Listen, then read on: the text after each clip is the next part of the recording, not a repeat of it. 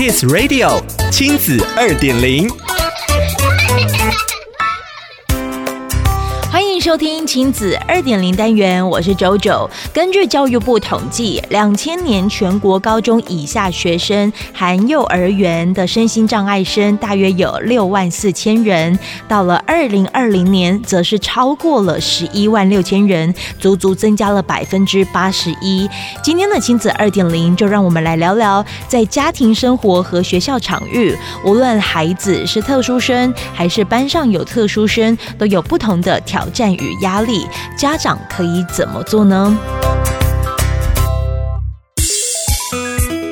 谷心理治疗所执行长陈品浩认为，换位思考是一件很重要的事情，所以在学校碰到与特殊生有关的冲突时，身为一般生的家长，可以先关心事情的发展过程，再来提出你觉得对方可能有什么难处呢？这样的问题，化解孩子心中的对立感，以及如果你是对方，你觉得你会需要什么帮忙呢？以这样的方式引导孩子站在对方的角度想想一想，最后再陪他聊聊，如果下次再发生类似的事情，你想怎么做？我们都是希望孩子不要受伤的人，所以无论孩子的最后选择是什么，都要给予尊重，因为孩子在心态上已经尝试去理解对方的困难。不管是大人还是小孩，尊重个别差异将会是未来的必备能力。而对于特殊生，最了解状况的是主要照顾者，但照顾。者常常因为不想给别人太多麻烦，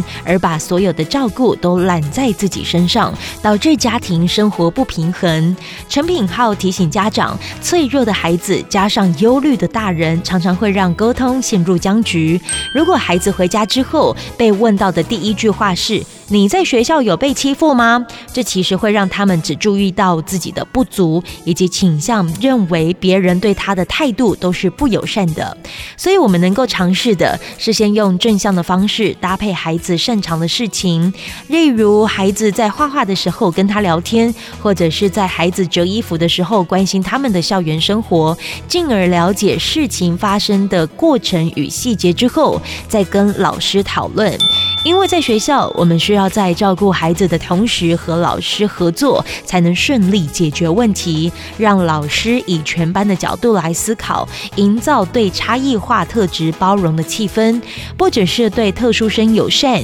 也在避免霸凌、鼓励孩子发挥同理心方面都有加分的效果。